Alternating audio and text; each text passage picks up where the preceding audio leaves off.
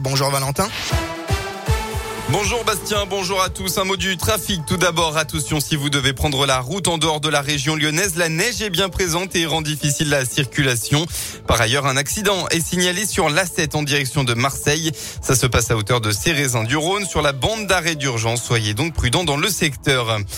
À la une de l'actualité, le variant Omicron gagne du terrain en Europe et inquiète la France. Détecté dans plusieurs pays voisins, le nouveau variant sud-africain tant redouté par les scientifiques a obligé le gouvernement à prendre une nouvelle mesure.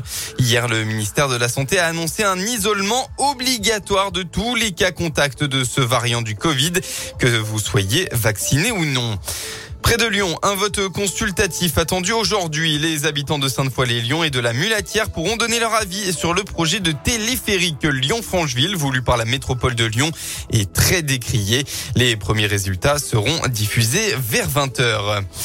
On passe au sport. En football, c'est enfin l'occasion pour l'OL de montrer un tout autre visage après la lourde défaite à Rennes 4 buts 1. Puis le match interrompu face à Marseille dimanche dernier. L'Olympique hum, lyonnais pointe à la dixième place du classement de la Ligue 1 et à 6 points du podium. Le club n'a toujours pas gagné dans la foulée d'une rencontre de Coupe d'Europe. Alors en déplacement à Montpellier ce soir, Lyon n'a plus vraiment le droit à l'erreur. Sébastien Riglet. Oui Valentin et pourtant Montpellier a de quoi donner du fil à retordre à l'OL. Concurrents direct, les deux clubs sont à égalité de points et chaque victoire est précieuse pour se rapprocher d'une qualification en Coupe d'Europe. Il ne faut pas oublier non plus que Lyon a du mal face à cet adversaire. Les trois derniers matchs contre les Montpellierins se sont soldés par trois défaites pour les Rodaniens. En revanche, plusieurs feux sont au vert. Jeudi dernier, je rappelle que le club a enchaîné une cinquième victoire d'affilée en Ligue Europa, ce qui a remonté le moral des troupes. Les jeunes ont eu du temps de jeu, tandis que les cadors ont pu se reposer pour se concentrer sur la rencontre de ce soir.